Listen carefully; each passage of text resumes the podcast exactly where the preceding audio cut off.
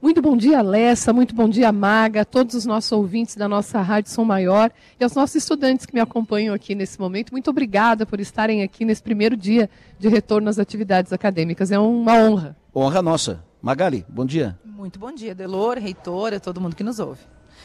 Reitora, primeiro me fale o sentimento que é ter todo esse povo aqui de novo, toda essa movimentação, coração pulsando e muita gente entrando aqui desde as 6 horas da manhã, gente que entra, gente que sai, gente que entra, gente que sai, primeiro servidores, depois uh, alunos e alunos do terceirão, alunos do Colégio Nesc, alunos.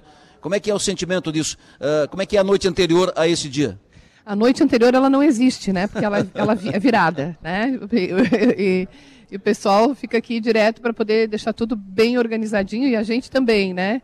É, é indescritível. E a cada semestre se renova esse sentimento incrível que nos motiva, nos energiza e nos conduz aí para as atividades que a gente tem que, que construir durante o semestre todo, né? Então, ter os estudantes aqui, ter os professores de retorno é algo fantástico. Mas antes de falar da, da volta às aulas, eu vou conversar com o presidente e o vice do DCE que estão aqui conosco também. Eu quero um, um relato da senhora sobre essa missão oficial do governo catarinense nos Emirados Árabes, a senhora fez parte, como presidente da CAF, como reitora da União, a senhora fez parte da missão oficial. Me fale quais foram os resultados práticos, o que, que trouxe de lá para a universidade, qual a sua visão, qual o seu, o seu parecer dessa missão? Primeiro que a missão ela teve por finalidade apresentar o Estado de Santa Catarina a Dubai e a Abu Dhabi e aos Emirados Árabes, é, no sentido de atração de investimentos para o Estado de Santa Catarina em diferentes frentes, dentre as quais a educação se torna uma das bases muito importantes para aqueles países investirem aqui em Santa Catarina. Então, a apresentação do sistema CAF fez uma diferença muito grande é, para, para todos eles quando se referenciava que tipo de sistema formador nós tínhamos em Santa Catarina. Para além disso, no aspecto da CAF, nós saímos com dois memorandos de, de intenções é, assinados para intercâmbios de estudantes, de professores, professor visitante e dupla titulação, aí um ensaio de dupla titulação de cursos de graduação, que é o que são critérios essenciais ao reconhecimento das universidades como internacionalização.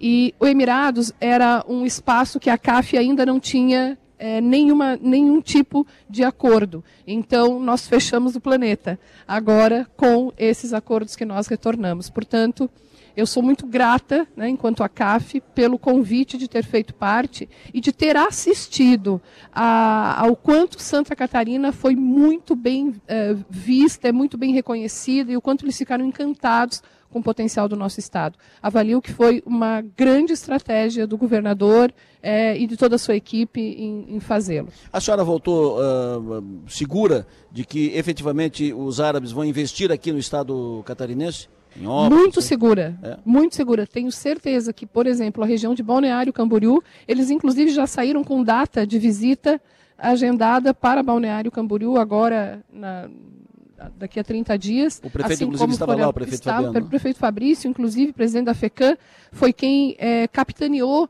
todos esses fundos de investimentos lá, a Câmara de Comércio né, é, é árabe. Então, é, todas essas estratégias reunidas, eu não tenho nenhuma dúvida que eles ficaram encantados. Eles têm muito dinheiro, né, eles têm muitos recursos, eles estão procurando lugares para, para se investir. E faz muita diferença ter o chefe de Estado presente, dizendo quem é o Estado e o que, que ele pretende fazer. Maga? Reitora, é, que tipo de acordo vocês trazem na bagagem de lá? O que, que a gente pode esperar disso? Quando nós falamos em acordo é, entre instituições, é porque uma instituição com outra instituição para encaminhar estudantes para fazer intercâmbio, ou seja, cursar disciplinas da graduação ou da pós-graduação naquelas outras universidades, exige um termo de acordo. Né? Então, quando eu falo em acordo, são esses acordos entre ambas as instituições. É, logo, a partir de, do segundo semestre, nós já poderemos encaminhar estudantes nossos para a Universidade de Zayed, em Abu Dhabi, ou para o Centro Tecnológico também de Dubai e Abu Dhabi. E, além disso, nós também trouxemos uma outra proposta, que é o da dupla certificação de ter cursos nossos aqui, como por exemplo a arquitetura engenharia civil, que eles são muito fortes lá, com dupla titulação. O estudante faz parte do curso aqui, parte do curso lá e tem a certificação no Brasil e também no Emirados. Então, esses são, essas são, são requisitos que, que o Brasil utiliza para considerar uma universidade internacionalizada. Logo, assim o fizemos.